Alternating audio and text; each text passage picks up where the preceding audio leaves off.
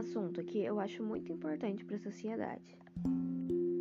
Na minha opinião, é um tema que muitas pessoas descartam e acham que é totalmente superficial, mas eu acho que faz muita diferença e que deveria ser tratado mais sobre esse assunto. Vou falar com vocês agora sobre os padrões de beleza e como isso influencia no meio da educação. Olha só, em cada cultura e lugar do mundo existe um estereótipo do que seria uma pessoa bonita. A sociedade mostra isso de uma forma muito comum e muito simples, que na maioria das vezes a gente nem percebe. Eles mostram essas coisas em propagandas, em desfiles, em manequins, em várias outras coisas. Uma situação que eu vou contar para vocês aconteceu na, na Venezuela em 2013. Olha só, eles começaram a fazer manequins lá com os seios e os glúteos extremamente grandes, com a cintura fina e definida, com as pernas, com as pernas longas e finas. Então, tipo, eles estavam literalmente montando um manequim perfeito, do jeito que eles achavam que seria uma mulher perfeita. Então, nesse ano, aconteceu que o ex-presidente da Venezuela, ele disse que foram feitos aproximadamente 85 mil implantes de silicone somente nos seios, fora todos os outros implantes em outras partes do corpo. Então, é, até aí, né, a gente já tá, né, já fica meio assim, né, porque isso é, é um número muito grande. Um tempo depois, o organizador do concurso de Miss Venezuela, Osmel Souza, ele disse essas palavras sobre esse assunto. Ó, foi exatamente isso que ele disse. Quando elas têm um defeito, eu corrijo. Se as coisas podem ser facilmente corrigidas por uma cirurgia, por que não fazer isso? Digo que beleza interior não existe.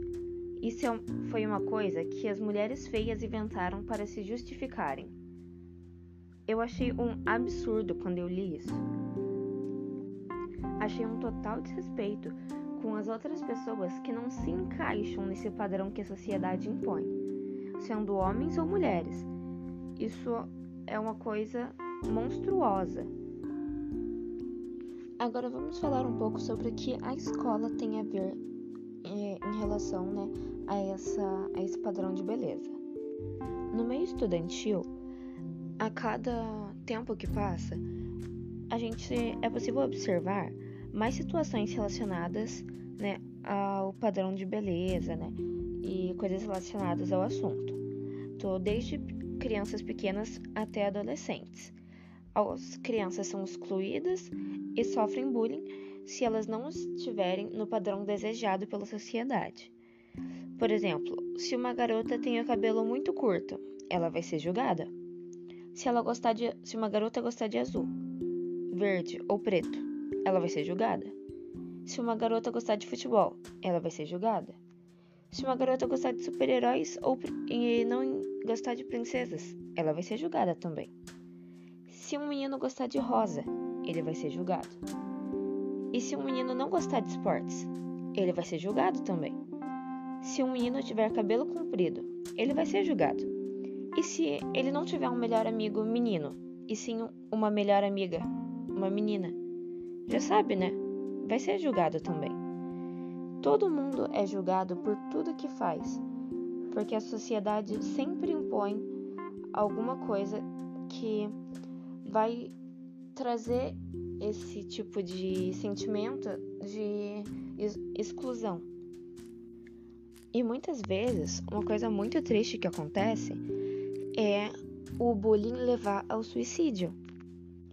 Uma causa do, suicídio é o bullying no ambiente escolar. Por exemplo, se uma pessoa tiver um tênis diferente, uma cor de pele diferente, o peso, o cabelo ou, ou até a orientação de gênero.